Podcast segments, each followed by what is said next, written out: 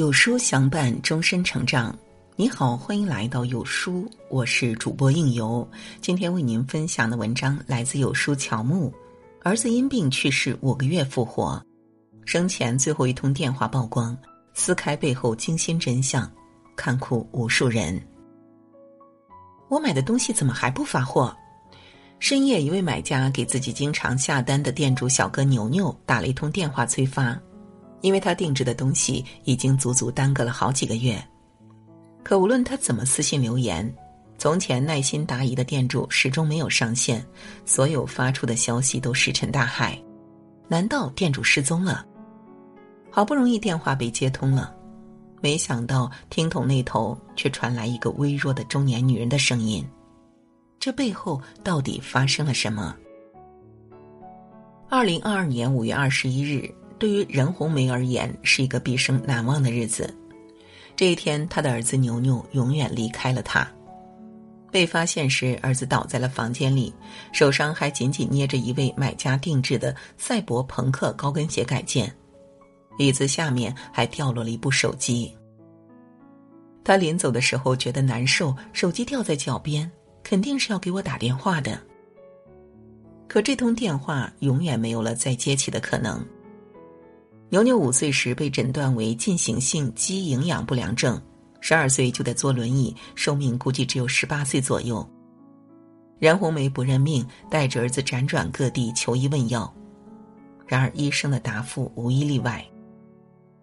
作为母亲，任红梅唯一能做的，就是在有限的时间里让儿子感受到无限的爱。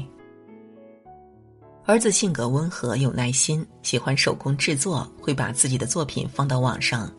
任红梅全力支持，平时她还会给儿子当快递员，乐此不疲的取快递、寄快递。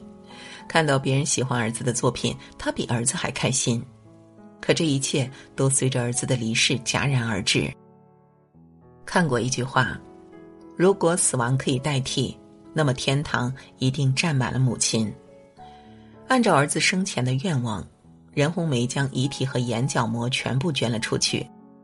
儿子的眼角膜在别人的身体上看见这个世界，我感觉儿子的一部分还活着。对于儿子，任红梅是内疚的，她觉得牛牛的早逝是做父母的没有给他一个健康的身体，很愧疚，给了你这么短暂的生命，如果可以，真希望把我的也给你。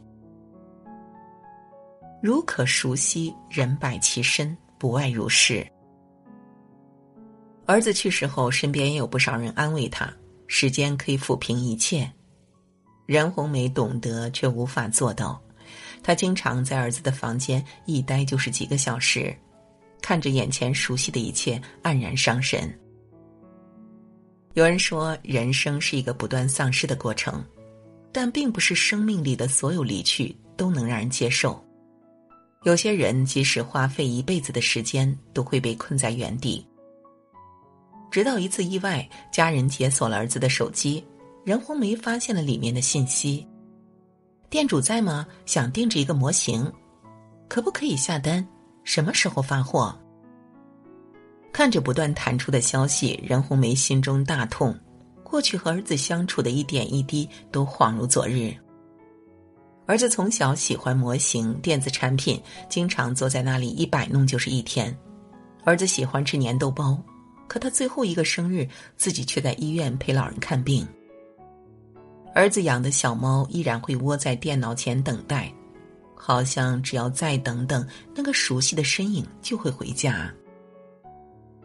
可如今，一切的一切都在提醒他，牛牛是真的离开了。他只能努力克制，强忍着悲痛发了个帖子：“我是这个号主的妈妈，我儿子于五月二十一日因病去世了。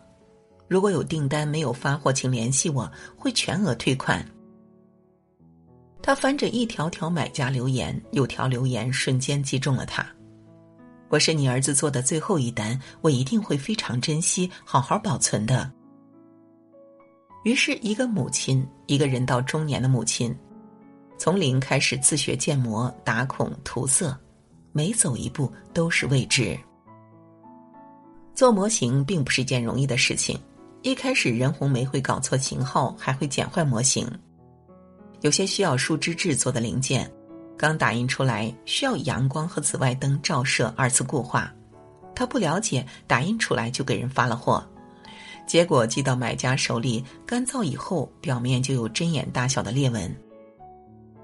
别人投诉，他只能买来老花镜和放大镜细细查看，才发现了问题。每当这个时候，任红梅都会想起儿子，但她没有放弃，而是加了很多群，还主动找网课来学习，经常熬夜到两三点钟。在忙碌的过程中，更能感受到儿子的存在，感觉他还在我身边。冥冥之中，他感觉儿子也在默默陪伴他，帮助他。渐渐的，他越来越得心应手。他一直努力的学习，用另一种方式延续了儿子的生命。对于任红梅来说，小店的重新上线意味着儿子也活过来了。后来有买家把他们的故事发布了出去，感动了无数人。很多人会特意来店里买上几件模型，只为留言一句“阿姨加油”。不过任红梅很清醒，她给网友们回复说。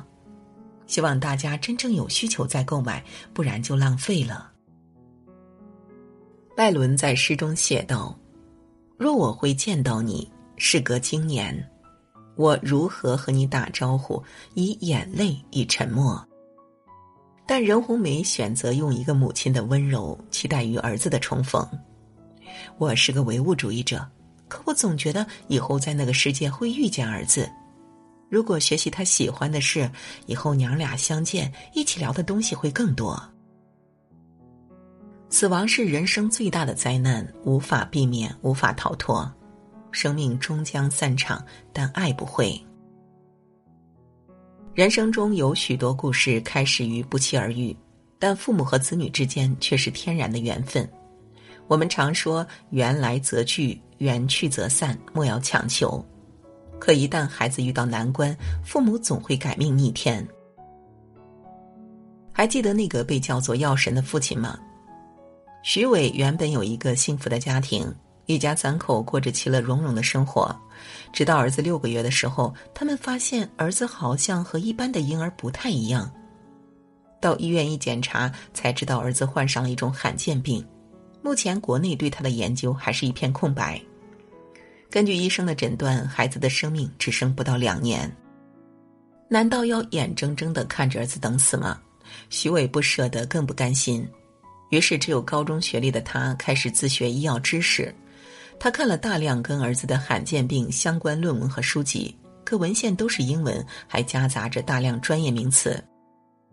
有时候花上一整晚时间，他也只能勉强看懂两三个段落。可最终，他却在一个月内硬生生啃下五六百篇论文，做了厚厚的笔记。甚至他开始尝试自己动手来合成药物，因为担心药物有风险，他宁愿在自己身上做实验。在爱与死的碰撞下，奇迹诞生了。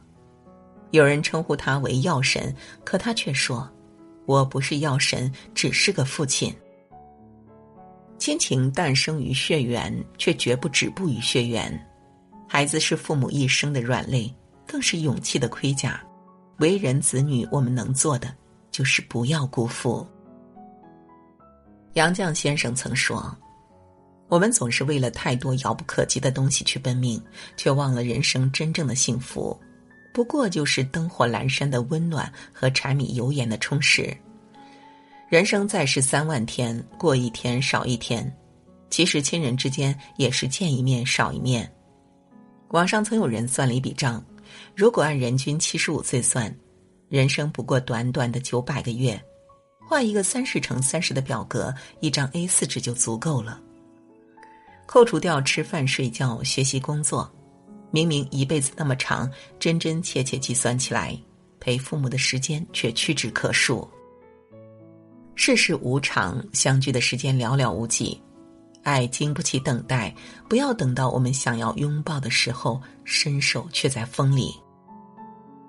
知乎热榜上有个问题：你有哪些不会联系但舍不得删的聊天记录？